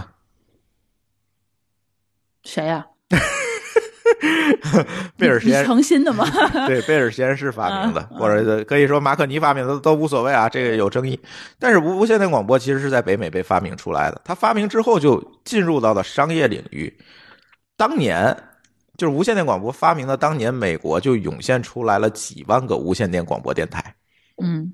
这个内容的多样性和获取习惯在北美一直没有被打断，就是大家获取音频的内容。通过广播电台获取音频的内容，这个习惯是一直存在的。那中国断层了吗？中国到四九年就没有了。哦，对，中国在四九年之前还有很 多，啊，对，中国在四九年之后就断了这件事儿。那这就不能怪别人了。对，嗯他建国之后就不能成精了嘛，对吧？嗯，啊呵，所以呢，播客这件事儿就成了一个技术升级的产物，而不是一个新的东所西，以说我们中国人把这一步跳过去了。就断断层了，啊获取对习惯断层了。我们我们获取习惯是从电视和报纸上，呃，也不能算啊这件事情，就是内容多样性这件事情，在中国是不存在的。在早年间，啊，有了互联网之后，才慢慢的有，大家会觉得这是一个新东西，对不对？对对也，管是自媒体也好，这个视频也好，抖音也好，大家都觉得是一个新东西，对不对？但是实际上，在美国，在北美，其实是一个内容的正常的技术升级。我以前通过无线电听，现在我是通过互联网听。啊，它就是有点像咱之前那个网络。网络音乐电视台那种，我从 M P 三听，对从网，络我听只是换了一个形式，所但以是说他们习惯没有被被打断。所以说也能说明出为什么第一批做播客人都是音乐嗯 DJ 出身，对，对吧？他们的听友也是这个，这是在中国的情况。如果在国外，可不是每一个无线电台都是音乐内容。啊它内容是非常多样性的，有音乐的，有呃有这种话剧的，有有这种各种各样，它有一个非常复杂的门类，嗯，有讲教育的，有讲生活，有讲科技的，那哎新等闻呢等。你现在去 iTunes 上去看那个播客节目那个分类目录，嗯其实就是那个东西的一个延续。嗯它有很多的这个内容能够提供给你，大家就形成了这样内容的获取习惯。嗯那当互联网的这个播客出来之后，它其实就是广播的技术升级。为什么是广播的技术升级？因为广播它有获取的地域的限制、信号的限制，对吧？我可能美国那那种地儿，我开出去它几百没英手里机就没有了，对而它且有可能还没有手机信号。中国，我跟你说，中国跟美国不一样，这个跟手机信号，我觉得非常有关系。对，中国四 G 网络太，哎呦，我想逼掉了这个，啊 这就是太太厉害了。就是美国那简直你想听什么，在互联网上下呃就是在线听那是不可能的。但是播客有一个好处啊，就是你可以下载再听。对你，你说我们现在突然短视频，呃，在线视频、长视频这个东西突然火了，在美国我觉得不可能。你突军时间的话，我觉得你没法去看这些事情。这是另外一个问题，啊就是刚才你说的通信方式的问题。啊美国也好，嗯这个国外也好，很多的国家嗯，通勤主要是依靠什么？开车而且自己开车，啊，对，还不是自驾坐别人开哎车，还不是是坐公每一个人一共辆交车通工具。这个时候你是不可能刷抖音的，不可能打游戏你的，也不可能能看小视频说，的。对对，嗯这个时候唯一能够获取信息的途径就是广播。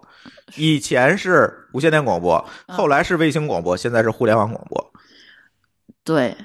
对吧？嗯，这是对一个自然的技术升级和习惯的延续，对，但中国没有。中国什么？你在地铁上你干什么都行，嗯对，是吧？嗯它没有形成这个唯一的这种习惯。对，而且我们当时调研的话，我们大部分的用户其实也是北上广深的一线城市的用户。这个问题那天啊寇大问我了，啊说你们节目为什么是一个多小时？是不是太长了？嗯我说这个是我现在这个事儿我没有想清楚，是先有鸡的问题还是先有蛋的问题？嗯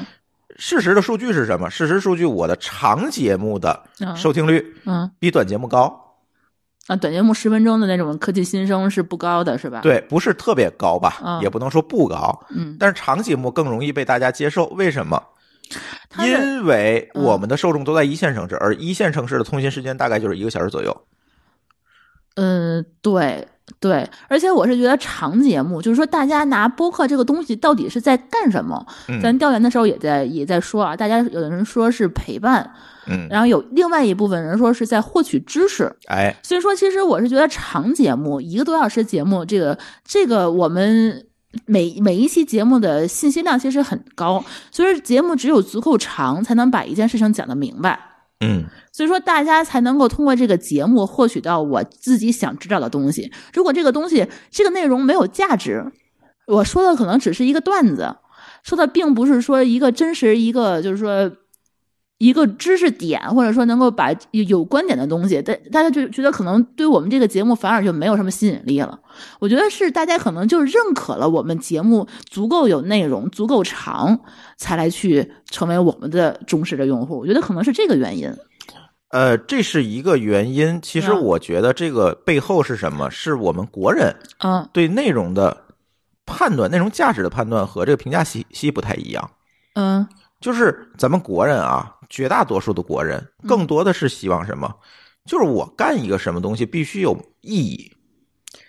我觉得是中国人竞压力太大了，跟不是压力太大了。这里有很多很多原因，压力太大只是其中一方面，嗯另外一个方面可能是跟政治环境啊、从小受的教育啊，嗯其实有关系。嗯你知道吗？我想跟你说一个这个事儿哈，这个我不知道在节目里能不能播，不能播的话我就回头把它逼了哈。嗯，